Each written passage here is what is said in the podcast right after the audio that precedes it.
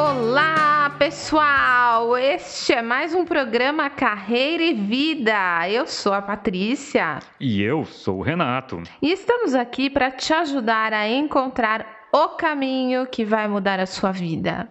É, no programa de hoje nós vamos continuar com o tema da semana passada, que foi a questão do desemprego. Então vamos continuar falando sobre isso. Mas antes disso, eu quero já antecipar aqui algumas novidades que nós vamos trazer, algumas mudanças que nós vamos fazer aqui no programa. É, esse é o nosso segundo programa, né, Paty? É verdade. Segundo programa Carreira e Vida. É, e aí a gente já ficou, já passou a semana passada inteira uh, discutindo coisas, mudanças, o que fazer de melhor, o que uh, alterar. Então tem muita coisa vindo para aí. Na verdade, a gente precisa bastante tempo para se dedicar aqui a, a, esse projeto que, que Deus tem nos abençoado com ele, né? Amém. Tem sido, tem sido bem interessante. E então tem muita novidade. Hoje, por exemplo, vocês não têm como nos contactar, né? Nós não temos hoje uma página de Facebook, nós não temos um, um contato, né? Nós não temos um e-mail, mas nós pretendemos ainda nos organizar melhor e vocês vão poder nos contactar assim que nós tivermos esses pontos de, de comunicação, esses pontos de, de contato. Então fica vocês podem ficar tranquilo e daí a gente vai colocar também os programas anteriores, porque se você perdeu o programa da semana passada, por exemplo, você vai poder ir lá e escutar também o programa. Então nós estamos gravando aqui para a Rádio da Paz de Itatiba, mas também queremos divulgar isso aqui em outras plataformas, né, Paty? Isso aí. E hoje, pessoal, nós trouxemos um tema bem interessante para vocês. Dando continuidade à semana passada, que nós falamos sobre o fato de estar desempregado. Estou desempregado, desempregada, e agora? E essa semana nós trouxemos um tema que vai abordar esse assunto ainda, falando mais sobre o deserto de desemprego, né, Rê? É, é isso aí. E, e, uma questão que a gente começou a levantar aqui, a pesquisar, é qual que é o tempo médio de recolocação de um profissional. Nós encontramos aqui algumas fontes que nós vamos compartilhar com vocês. Por exemplo, um, um estudo aqui do, do SPC, do Serviço de Proteção ao Crédito, uh, numa pesquisa acho que de 2018, ele revelou aqui, nesse caso, que o tempo médio é de 14 meses de recolocação. Mas você achou outras informações também, né, Paty? É verdade. É, acontece aqui na, na revista Exame, eu busquei que a, o tempo médio de recolocação dos profissionais está é, tá demorando em média um ano para o profissional se recolocar aí no mercado né? É um tempo bastante grande. Então, se você está em casa ouvindo o nosso programa e já está aí há bastante tempo na procura de um novo emprego, de uma nova oportunidade de trabalho, não se assuste, né? Se você está há bastante tempo, porque realmente está demorando bastante, gente. O tempo de recolocação está se estendendo aí por quase um ano. Oh, encontrei aqui uma outra pesquisa essa aqui é do DIEESE, em 2000, também feita em 2018, o DIEESE, Departamento Intersindical de Estatística e Estudos Socioeconômicos, e da, do SEAD, Fundação Sistema Estadual de Análise de Dados, aonde Uh, segundo essa pesquisa, o tempo médio é de 48 semanas. Nossa. Lembrando que um ano tem 52 semanas, é praticamente um ano. Pois Bom, é. nós temos visto aqui que nessas pesquisas tem oscilado aí, vai, entre um ano, um ano e meio, talvez dois anos, né, Paty? É isso aí, gente. Então, o tempo de espera tá bem grande mesmo. Mas assim, falando sobre isso, sobre esse tempo de espera, de recolocação, o que fazer nesse tempo, né? Nós vamos trazer aqui no programa de hoje dicas muito interessantes para você que está nos ouvindo agora sobre o que fazer nesse tempo de espera. É, e lembre-se daquilo que nós falamos na semana passada, né? Que enquanto você está buscando emprego, o teu trabalho é buscar emprego. O teu trabalho não é ficar em casa, você não está de folga, você não está de férias. O teu trabalho é procurar trabalho. Verdade, gente. Isso tem que ser lembrado, né? É levantar todos os dias, né? Retomando o que falamos na semana passada e com esse foco foco em conseguir um trabalho. Então, assim, a primeira dica é, de hoje é sobre ampliação dos seus horizontes.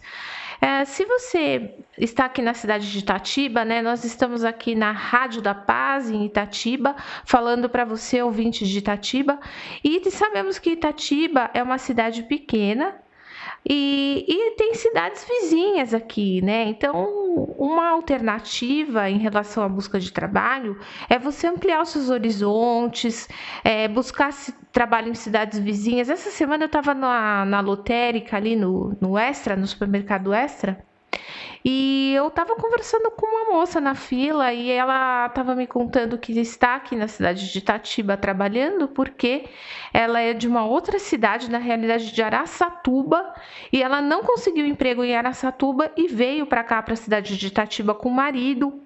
Os dois estavam desempregados e conseguiram uma recolocação aqui, uma oportunidade de trabalho aqui. Então, assim, é, isso é válido, né, Rê? Quando nós estamos nessa situação, se você está me ouvindo agora e está nessa situação, por que não, né? Buscar em outras cidades, ampliar os seus horizontes, de repente é uma alternativa muito boa para você. É. Ô, Paty, e, e, o que, que você acha uh, com relação a mudar de área, né? A área de, de, de atuação. Você que é uma especialista nesse assunto, né? Você recomenda muito, ajuda jovens, adolescentes a encontrarem uma área de trabalho. O que, que você acha de uma pessoa, vamos falar assim, sei lá, no meio da vida, aí já aos seus 40, talvez 50 anos ou mais, mudar de área? O que, que você acha disso? Olha, então, muito boa pergunta. É, o que, que acontece, gente? Em relação a mudanças, todo profissional deve sempre estar aberto a mudanças. Se você trabalha em um determinado segmento, você pode buscar uma área correlata. Então, por exemplo, se você trabalha numa área comercial, tá? Uh, e você sempre trabalhou com produtos no segmento de brinquedos, vamos supor. Uh, e você Nesse caso, você pode abrir um pouco seus horizontes, abrir o segmento, diversificar o segmento. Ah, então agora eu vou é, buscar uma chance, uma oportunidade numa área de vestuário. Tá? Então diversifique, diversificação é importante, diversificar os produtos, os segmentos, é, aprender novas coisas. Se você é padeiro, é, aprenda a fazer doces. Se você é manicure, aprenda a fazer sobrancelha. Se você é psicóloga clínica, né, como eu sou psicóloga, trabalhe com RH. Aprender outras especialidades é importante, é é muito bom nesse momento de, de busca, ele abre chances em outras áreas para você. Né? Eu tenho um cliente, por exemplo, de, um, de uma grande empresa que eu aprendo muito também, né, com, com todas as pessoas, com todos os empresários. E assim, ele trabalhava na, na empresa dele, ele trabalha atualmente com diversas linhas, diversas divisões de produtos. E assim, o que, que ele faz nessa empresa? Ele pesquisa novos produtos e, de acordo com o mercado, se o produto, se o mercado está bom para determinada linha de produtos, ele continua com esse produto. Mas se o mercado não está bom, o que, que ele faz? Ele diversifica as áreas de produtos, pesquisa novos produtos, lança produtos, eh, descontinua produtos que ele acha que, segundo as pesquisas, não vão estar mais em alta, enfim. Então, assim, gente, isso é importante em todos os, em todas as Uh, os momentos de trabalho, né? Tanto para uma empresa quanto para um profissional, sempre estar aberto a mudanças. O, Pat, abrindo um parênteses aí com essa questão de mudar de área, né, e de se capacitar, acho interessante trazer aqui a informação a respeito do Senai, né? Que, que foram abertas aí 80 mil vagas gratuitas dentro do Senai, todos os Senais, né? Isso, ótima dica, Rê. É, o Senai ele está com 80 mil vagas gratuitas para cursos profissionalizantes e de empreendedorismo, tá? Então, você pode entrar no, no site do Senai. Aqui em Itatiba nós temos um Senai e esses cursos, gente, é, eles são gratuitos mesmo e você pode se inscrever. No site tem todo o direcionamento de como fazer a inscrição do curso. Você tem que ir pessoalmente levar os seus documentos, pelo que eu pesquisei aqui. E são várias oportunidades. Então, falando em diversificação, realmente é importante e é muito bom e é gratuito, né, gente? Aprender é sempre bom. É, é verdade. Olha aqui, eu estou com o site do Senai aqui aberto. E eu vou dar uma passada aqui só pelos cursos para que tem aqui em Tatiba, né, na Escola Luiz Scavone. Então, ó, tem cálculo técnico, desenho de instalações elétricas, carga horária de 40 horas. Isso aqui é muito procurado uh, no mercado, tanto na indústria, como você pode prestar serviço também com relação a instalações elétricas, você pode prestar serviço de manutenção de instalação elétrica. Olha aqui outro, ó, leitura interpretação de desenho técnico mecânico, isso aqui para trabalhar na indústria também, metrologia, que é a questão de é, é, instrumentos de medição, procedimentos de medição também é muito interessante. Microcontrolador Arduino, que tem bastante lá no meu canal no YouTube. Gente, eu, eu brinco muito... com ele que eu falo que é o beduíno, tá? é, mas é legal porque já existe aplicação hoje no mercado para isso, né? Aplicação, uh, o Arduino que começou como um, uma brincadeira, né, um hobby, hoje em dia já é uma questão uh, profissional também. Ó, operação uh, tem muitas aqui, vale a pena depois, técnica de soldagem aplicadas à serralheria também. Então, tem bastante curso gratuito, tudo curso aqui ó, na faixa de 30 horas, 40 horas, 80 horas. Então, vale a pena entrar aqui no site do Senai e, e dar uma pesquisada. O site, agora eles fizeram um site exclusivo para essa, essa, esses 80 mil cursos. O site é 80 mil escrito em letras, né? Então 80mil.sp.senai.br. Ótima dica. Então, continuando aqui com o nosso assunto, gente, vamos falar agora a respeito de indicações. Você já pediu alguma indicação, Rei, para entrar num trabalho? Não, todos os trabalhos que eu já consegui foram através de indicação. Eu acho que eu nunca. É, tentando lembrar aqui, buscar na minha memória, eu acho que eu nunca tive um trabalho assim que apareceu do nada ou fruto de algum currículo que eu entreguei. Acho que a maioria foi é, indicação mesmo, né? É muito bom. Então, gente, a questão da indicação ela é muito importante mesmo. Nesse momento, você precisa de ajuda e pode pedir ajuda para as pessoas ao seu redor. Pedir ajuda para quem? Para os amigos, para os parentes, para os vizinhos, para as pessoas que você conhece, né? Indicações podem ser muito bem-vindas e podem gerar uh, chamadas para entrevistas com mais facilidade. Né? Não significa que, que é uma garantia de você entrar numa empresa, numa companhia, num segmento. Ela pode apenas facilitar um pouco mais as coisas, né? Mas o profissional precisa mesmo mostrar suas habilidades e competências. Exatamente. A indicação ela é boa, né? Mas claro que cabe a você a capacitação e a competência para permanecer na vaga. Exatamente, exatamente. É, uma coisa, eu não quero parecer muito repetitivo, mas é, eu acho que é um ponto muito importante é, você não pode ficar parado, você não está de férias, você não está uh, num momento de lazer. O seu trabalho é procurar. Uh, procurar emprego, esse é o teu trabalho, procurar trabalho, e você não pode parar de praticar aquilo do que você faz. Então, se você é um eletricista, ofereça o teu serviço gratuitamente ali para uma obra.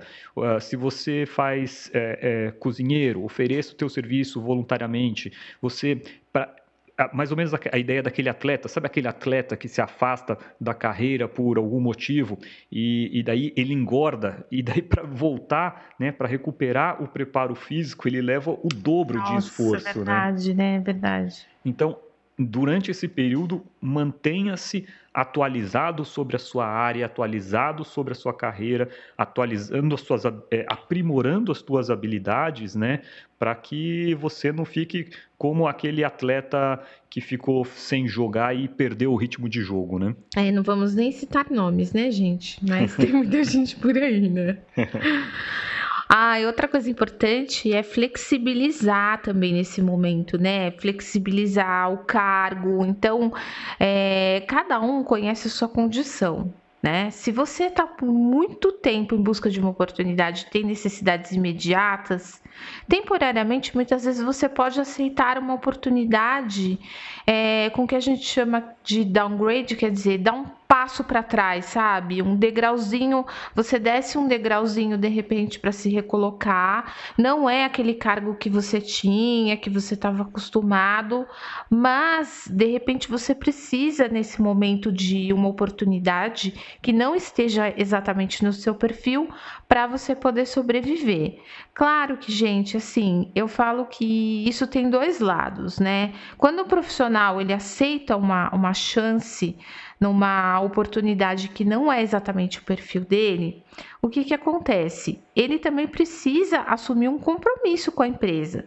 Né? Então, se realmente ele assumiu esse compromisso com a empresa, deixando claro, olha, é, deixando claro os dois lados, se ele realmente vai ficar, mesmo sendo uma oportunidade que está um pouquinho abaixo do, do cargo que ele tinha, tá?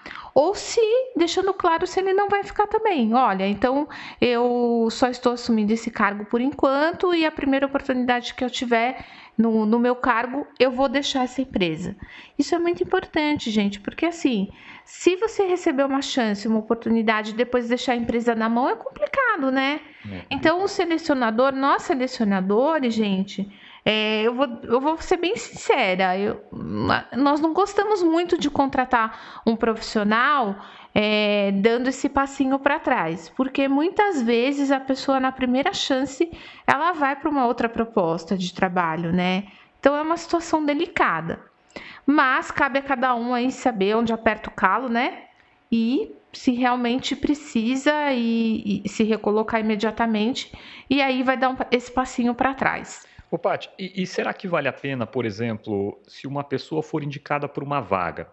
e essa vaga, ele perceber que essa vaga está abaixo da, das qualificações dele, será que vale a pena ele preparar um currículo um pouco mais maneirinho, com um pouco menos de habilidade, um pouco do que ele tem, para que justamente o selecionador não pense assim que ele é super qualificado e para que ele não seja eliminado por ser muito bom, por exemplo? Será então, que isso na semana, vale pena ou não? É, lembra que na semana passada nós comentamos um pouquinho a respeito de currículo, né? Uhum. É, o currículo, gente, independente da pessoa ser ou não muito qualificada, ele sempre tem que ser um currículo resumido. Por quê? Lembra que eu falei? Quando nós selecionadores estamos buscando um currículo, às vezes nós analisamos 400 currículos, sem brincadeira, gente, é muito currículo.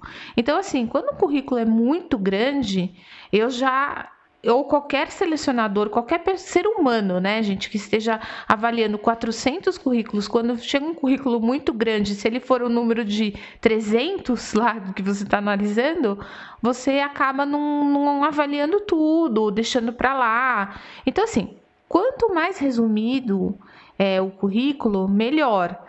Claro, ele também não pode deixar de fora é, os assuntos importantes, a sua experiência profissional, a sua formação, coisas essenciais dentro do currículo, mas ele tem que ser resumido. Agora, jamais, nunca, em tempo algum, você pode mentir ou omitir informações dentro do seu currículo, tá, gente?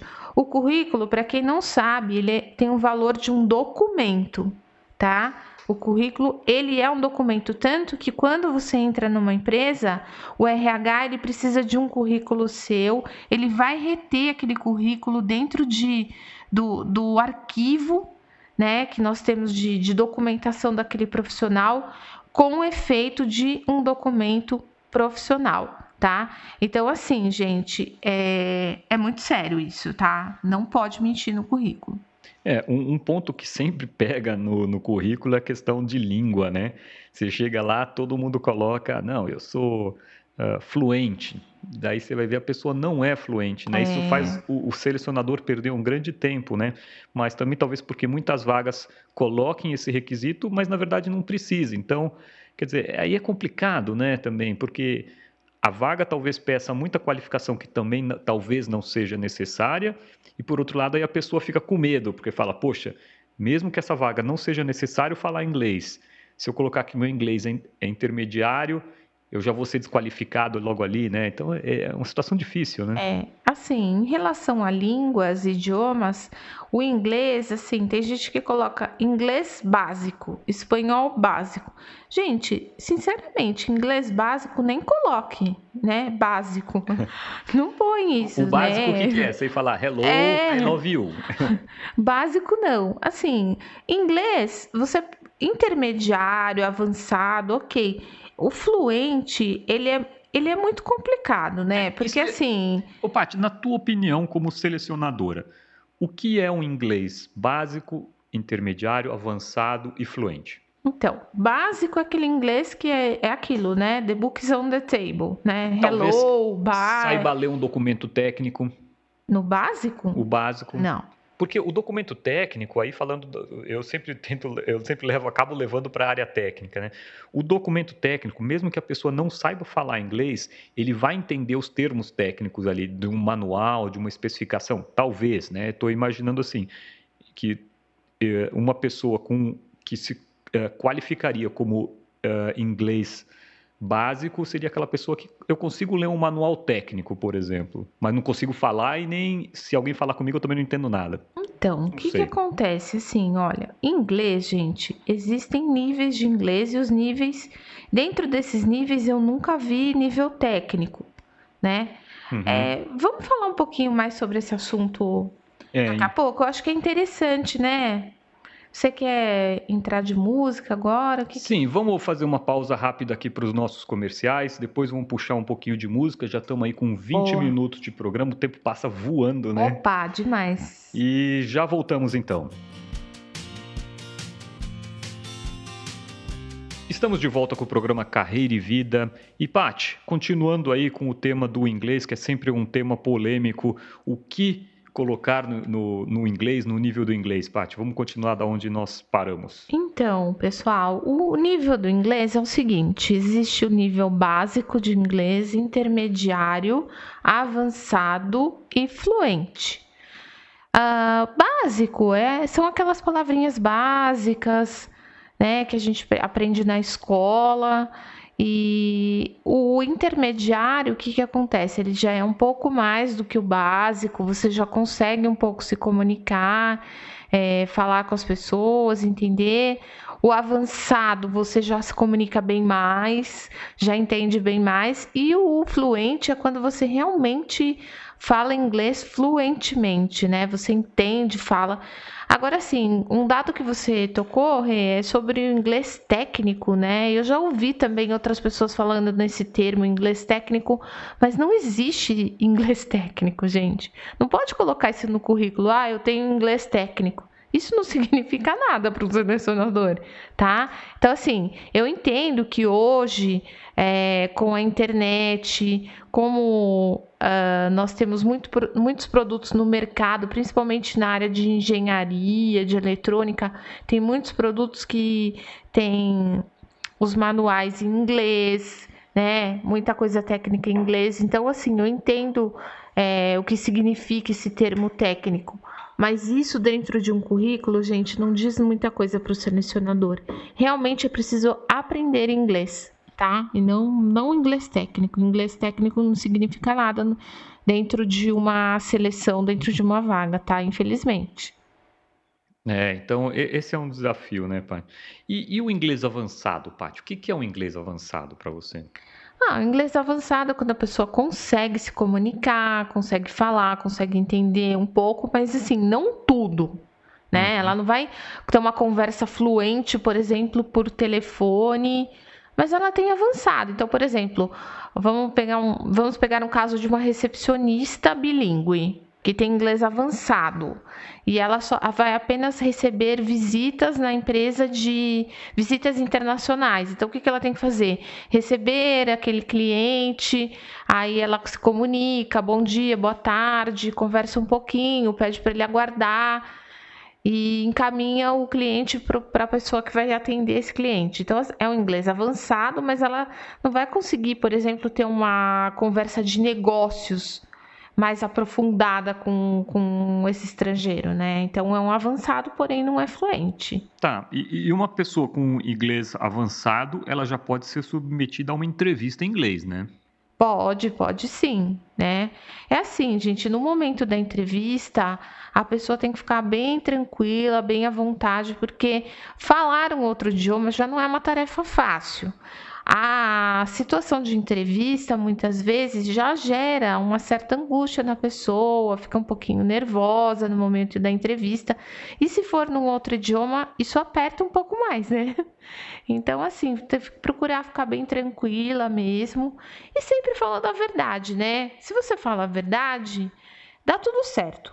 Olha, eu tenho inglês avançado, mas assim, eu tô um pouco nervosa, né? Mas assim, realmente falar o que você sabe né? É, Se você eu, não eu já... tiver é, inglês fluente, não fale que tem inglês fluente, né? Porque... É, eu, eu já tive situações bem desagradáveis aonde eu participando, eu sendo um selecionador, né, ou contratando uma pessoa e para uma vaga onde era fundamental o inglês. E diversas pessoas se qualificaram para as entrevistas já com os gestores da vaga e essas entrevistas seriam em inglês. Mas o que aconteceu é que diversos candidatos chegaram ali para fazer a entrevista com uma pessoa que não falava português e foi um vexame total. É uma situação constrangedora, né? Ah, é muito desagradável, né? O gestor, a pessoa, que no caso até era um diretor da empresa, uh, ficou bastante chateado, porque ele falou, Renato, você deveria ter uh, conversado com a pessoa em inglês antes, né, para ver. Eu falei, é, realmente, eu acreditei no currículo. Né? É né? verdade. É, eu sempre falo isso para os candidatos, olha, é, me fala a verdade, porque eu não quero deixar você passar por uma situação constrangedora. Mas mesmo a pessoa sabendo inglês, às vezes pode acontecer na, na hora da entrevista da pessoa ficar nervosa, né? E aí ela se, se comprometer no idioma. É, isso aí. Então, e assim, continuando aqui o nosso assunto, é importante também, nesse período de deserto, né, que a gente chama, que onde você está buscando a oportunidade e no aguardo, esperando, que você também diversifique as suas atividades, possa fazer uma atividade para trazer uma renda extra, né? Na semana passada nós falamos um pouco sobre isso. Pode ser uma consultoria, pode ser venda de algum produto, um trabalho temporário, é, especialmente na época de maior movimento das lojas, Natal, época de Natal, Dia das Mães. É, tem contratos de, de, trabalho temporário em loja, né? Então você pode buscar alternativas, né? No mundo do por enquanto que a gente chama. É, é, a gente já comentou sobre isso no programa da semana passada, mas nunca é demais falar, né? E eu queria dar um exemplo que eu, de uma pessoa que eu conversei hoje. Ele participa ali da comunidade que eu discuto sobre áudio, vídeo tudo mais, e ele está desempregado. O que, que ele está fazendo agora? Ele está pegando caixas acústicas antigas e reformando elas e vendendo no marketplace do Facebook. Então, ele pega caixas, ele compra no Mercado Livre caixas que estão baratas, né, porque já estão bem deterioradas, a parte de madeira e tudo mais, e ele faz todo um trabalho ali artístico de reconstituição e vende por um valor muito maior, né? É legal. Quando eu fazia faculdade, né, quando eu era mais jovem, assim, eu gostava muito de, de vendas e eu vendia roupa na faculdade para as meninas. Psicologia geralmente tem uma mulherada, né? E aí eu fazia isso, assim, para me manter na época de estudante. E aí, assim, eu fazia as vendas de ocasião, Vendia no inverno, vendia roupas de inverno. No verão, vendia roupas de verão. No verão, vendia biquíni também. Vendia semijoias. Então, assim, dá para se virar, né, gente? Tem que procurar alguma coisa legal para fazer, diferente, que você possa obter uma renda nesse período. É, tem que usar criatividade, né? Isso aí. Não pode ficar parado, não pode desanimar e deixar a depressão tomar conta, né? É, com certeza. Hoje em dia também está muito mais fácil, né? É, de você fazer vendas, tem o Instagram, tem o Facebook para você se promover. Então, assim, hoje tem muita a questão da venda online também. Tá muito mais fácil, né, Rê? É. Ô, ô Paty, deixa eu te fazer uma pergunta aqui de um, de um tema difícil, que é assim, aquela pessoa que ela está procurando há muito tempo, existe um momento de desistir? Né? Essa semana, a semana passada, na verdade, nós conversamos com um amigo que ele encontrou trabalho depois de seis anos. Sete anos, né? Sete... Seis, seis ou sete anos. Ele, ele ficou te... quase sete anos, né? É, ele tentou empreender, ele montou uma loja aqui em Itatiba, e, e, alguns meses atrás ele finalmente encontrou. Vamos ver até se a gente a traz Deus. ele aqui para para dar um testemunho aqui para a gente, contar é. para a gente um pouco como que foi essa jornada, essa batalha, né? Vamos até conversar com ele sobre isso. Mas aí, Paty, na tua opinião, existe assim algum momento de desistir, né? Então, essa pergunta é, é, muito pessoal, né, gente? Então, assim, é uma, é uma resposta difícil e acho que vale eh, o seu esforço. Você tem que se perguntar, né? Se todo o tempo que você tem de experiência profissional, tudo que você fez para alcançar essa posição que você tem, esse cargo, enfim, é, será que vale a pena jogar tudo pro alto, né? Nesses 20 anos de profissão, eu já vi muita coisa acontecer, gente. Eu já vi gente que falou: não, realmente não dá mais, eu vou parar, eu vou buscar outra coisa. E deu certo, né? Gente que de repente partiu para um outro mercado, né? E vi pessoas também que falaram: não, eu não vou desistir, eu vou, enquanto é, eu tiver vida e esperança, eu vou, eu vou lutar e realmente a pessoa se recolocou, como foi o caso dessa pessoa que nós comentamos. Né? Tem um outro amigo nosso também que é jogador de futebol, lembra? E ele ficou é muito tempo. Ele tinha uma, assim, ele foi um jogador famoso até. E, e aí, assim, é, durante muito tempo também ele ficou desempregado, mas ele não desistiu. Hoje ele é treinador aí de um time, né? É bem bacana. E assim, o caso mais, assim, um caso que me marcou muito foi de um jovem que ele buscou trabalho durante muito tempo, ele ficou uns dois anos desempregado e ele realmente entrou em depressão, ele ficou numa situação muito difícil. E ele chegou a um ponto assim de desespero mesmo. Ele até pensou em fazer uma bobagem assim para ter uma deficiência e ser contratado como um, um, um, portador de necessidades especiais, sabe? Caramba, assim, tipo auto, automutilação? Assim? Exatamente, assim. uma automutilação. Ele pensou nisso. Que nível que chega o desespero da pessoa, é, né? Foi o caso assim mais gritante que eu já vi. E aí chegou num ponto, ele a, a, a noiva dele, ela era uma assessora de marketing, uma assessora de imprensa. Então era uma pessoa bem relacionada e todo mundo empenhado em ajudá-lo. Eu também da área de RH, tudo que eu podia passar de indicação para ele eu passava, de indicações. E aí chegou num ponto que ela escreveu uma carta para o presidente do Banco Bradesco, se não me engano. Um, eu não, não, não, me recordo agora que banco que era, esse caso já faz tempo que aconteceu. E ela escreveu uma carta pessoal contando todo o relato dele, tudo que ele estava passando. E aí esse, essa pessoa, esse presidente desse, desse banco se comoveu e deu uma oportunidade de trabalho para esse rapaz. E aí ele ficou durante muitos anos no banco. É, há pouco tempo eu fiquei sabendo que ele faleceu, né? Acho que por outros motivos, né? Nada a ver, teve uma doença e tal. E. Mas assim, foi um caso bem difícil, sabe? É. É, né? Uh, que nível que chega o desespero de uma pessoa, né, que está nessa busca, que está procurando emprego, né? Uh, no programa da semana passada eu, eu trouxe um desafio para os nossos ouvintes de uh, colocar um, de estabelecer, iniciar, estabelecer um relacionamento com Deus. E na, no programa de hoje eu vou continuar com uma dica. Talvez vocês que nunca bateram um papo com Deus, nunca conversaram com Deus, podem se perder um pouco nesse processo e falar: e agora? O que, que eu vou falar com Deus, né? Então, imagino essa pessoa que nesse estado aqui, a ponto de pensar em fazer uma automutilação, né? Imagina o ponto do desespero.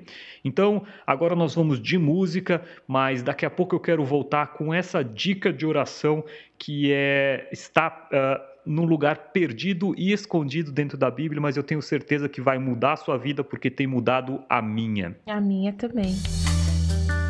É isso aí, pessoal, e vamos caminhando já aqui para o final do nosso programa e como fizemos no último programa, onde eu trouxe uma palavra, na verdade eu trouxe para vocês um desafio. Eu desafiei vocês a se trancar no quarto e desafiar a Deus. Então eu desafiei vocês a desafiar a Deus.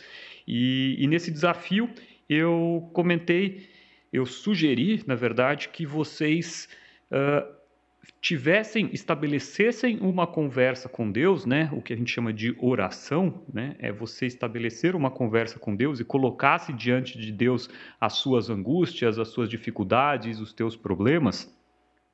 E, e eu fiquei imaginando aqui que muitos de vocês nunca fizeram isso antes e podem ter se sentido assim um pouco perdidos de como fazer isso, né? E eu não estou falando aqui, gente, de um ato religioso. Não estou falando para você estabelecer um ritual religioso. Eu estou falando para você ir lá e bater um papo com Deus, uma coisa relacional. Nós estamos falando de um Deus que ele se apresentou a nós como Pai. Ele, ele quis estabelecer conosco uma relação de afinidade, de bate-papo, né? Então não é uma relação distante.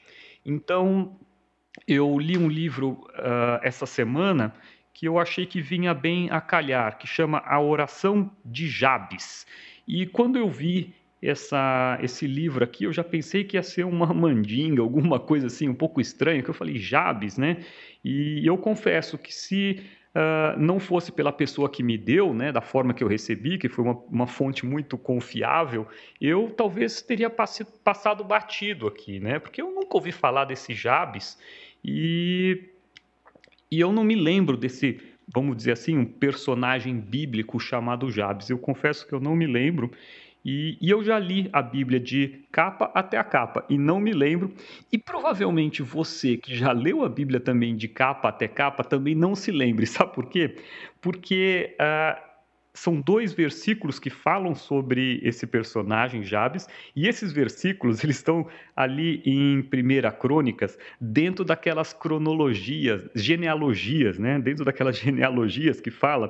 Uh, e esses foram uh, é, como é que fala? Os filho do de Judá filho. foram pai de não sei quem, filho de é. não sei quem, né?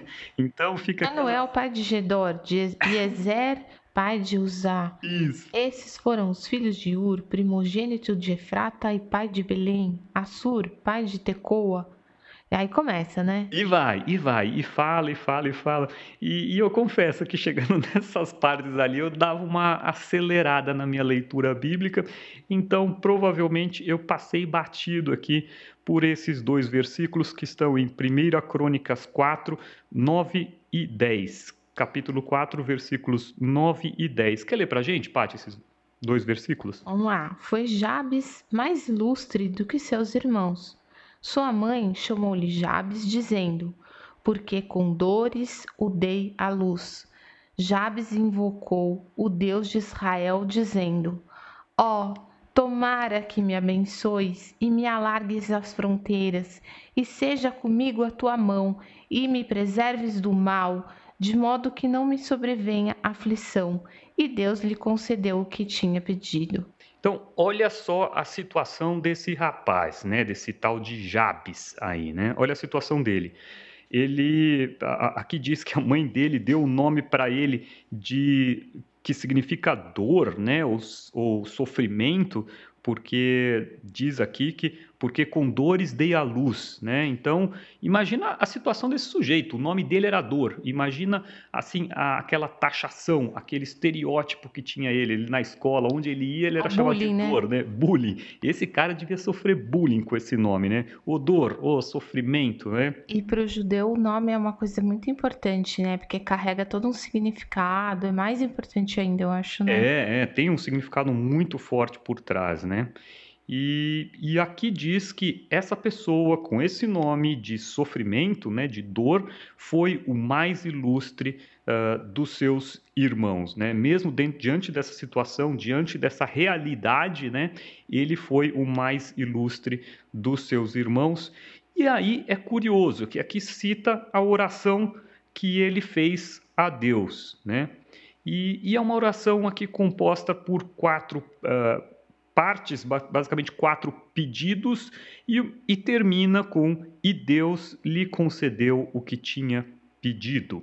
Né? Então, eu acho que é interessante a gente analisar aqui rapidamente, lógico, em poucos minutos antes de nós encerrarmos o programa, esses quatro pedidos, porque são a forma como isso foi pedido são formas, é uma forma que Deus nos atende. Então, quer ver, vamos lá rapidamente, só passar aqui por esses quatro. Ele começou falando: Deus, que me abençoes. Então, parece uma coisa muito básica, chegar para Deus, Deus me abençoa. E talvez o termo abençoar esteja um pouco banalizado, né? Talvez uh, o pessoal fala, Deus te abençoe, mas não esteja pensando tudo aquilo que pode incluir esse termo abençoe. Então, é um termo muito profundo. E, e, essa oração pode parecer também uma oração egoísta, né? Eu falo, Deus me abençoe, né? Que cara egoísta, né? Ele está orando para si mesmo. Por que ele não está orando pelas pessoas ali que estão passando dificuldade, pelas pessoas que estão na África passando fome, né? Que oração egoísta. Uh, mas vamos imaginar o seguinte: como eu já disse, Deus uh, ele se apresentou a nós como Pai. E como Pai, a gente pedir para ele, nós pedirmos para ele uh, que nos abençoe, é a mesma coisa que um filho pedir para o pai que nos abrace. Né? O pai está louco para abraçar o filho, só está esperando que o filho peça. E exatamente isso que Deus está esperando. Deus só está esperando que a gente peça para Ele nos abençoar. Então, o que, que custa pedir? Né? Não vai ser nada ah, egoísta.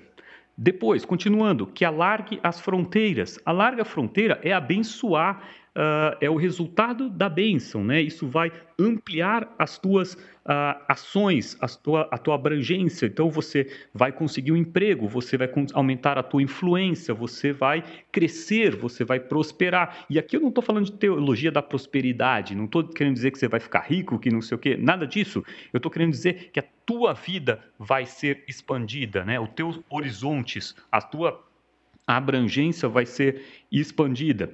E a partir desse momento, então, ele, uh, ele pede que seja comigo a tua mão. Lógico, imagina o seguinte: Deus te colocou no emprego dos seus sonhos. Só que chegando lá, você sabe que vai ser um desafio enorme. Então, nada mais natural você pedir: "Ó oh Deus, que a tua mão me dá uma mão aí" me dá uma mão, porque agora esse desafio é gigante. Você ampliou minha fronteira, você me colocou aqui dentro dessa empresa. Eu vou ter um, um, desafio gigante. Eu talvez não seja a melhor pessoa, talvez eles erraram na hora de me contratar, talvez tenha sido um milagre essa contratação. Eu não sei se eu sou a pessoa mais capacitada aqui para essa situação. Me dá uma mão. É isso que ele falou aqui, né? Que seja comigo a tua mão. E depois uh, ele termina que me uh, preserves do mal. Ou seja, tira de fora, tira de perto de mim o mal, tanto aquele mal que vai me fazer cair em tentação, que vai me fazer fazer bobagem, que vai me uh, levar para um caminho de autodestruição, quanto, por exemplo, uma depressão, né? Então, imagina a, a situação, né? Você está aí procurando emprego, tudo mais. Uh, Deus tem que te livrar, né? Te preservar disso. Então, essa é a o conselho, esses quatro itens que eu queria te convidar a orar ali a hora que você se trancar com Deus, falar com Deus, esses quatro pedidos. Vamos experimentar isso essa semana. Isso aí, gente.